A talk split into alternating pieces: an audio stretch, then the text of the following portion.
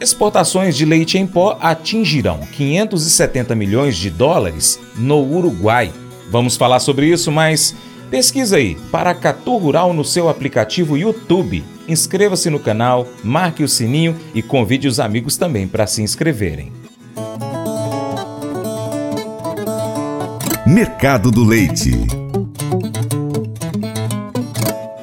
No período acumulado de janeiro a novembro, as exportações de lácteos do Uruguai caíram 7% para cerca de 788 milhões de dólares, refletindo a queda nos preços.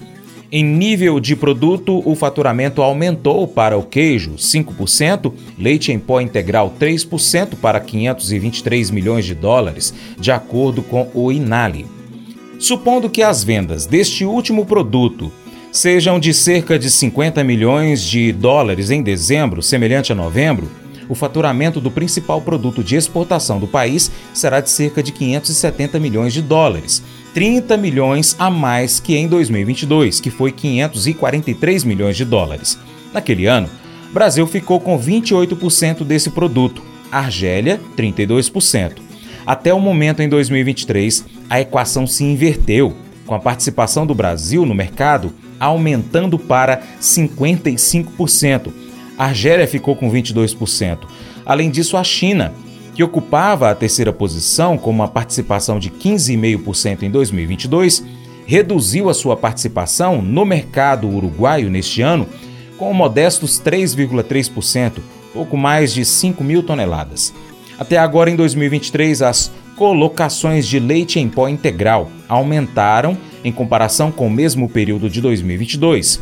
16% para 145.483 toneladas.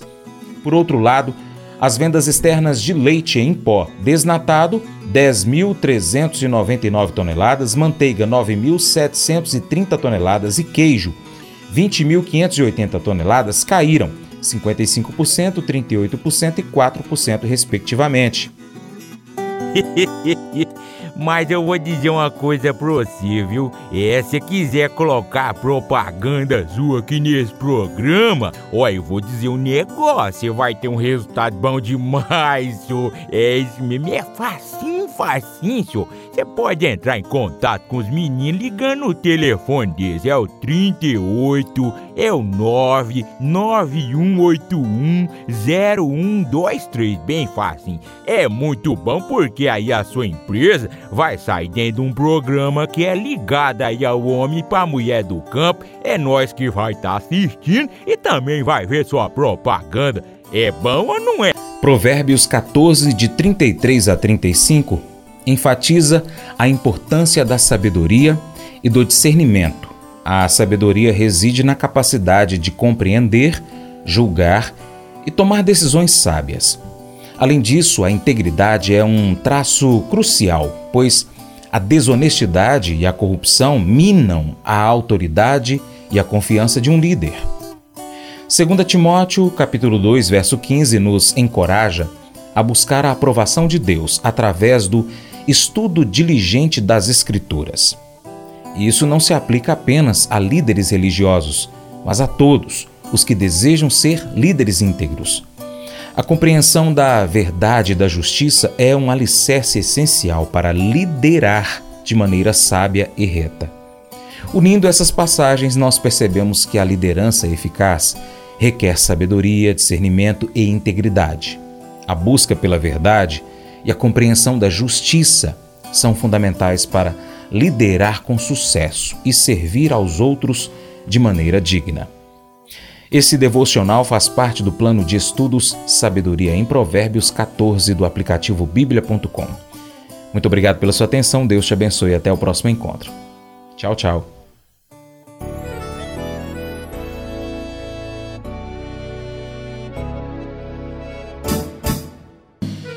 Acordo de manhã para prosear no mundo do campo, as notícias escutar. Vem com a gente em toda a região com o seu programa Paracatu Rural. Tem notícias, informação e o mais importante, sua participação. Programa Paracatu Rural. Programa Paracatu Rural.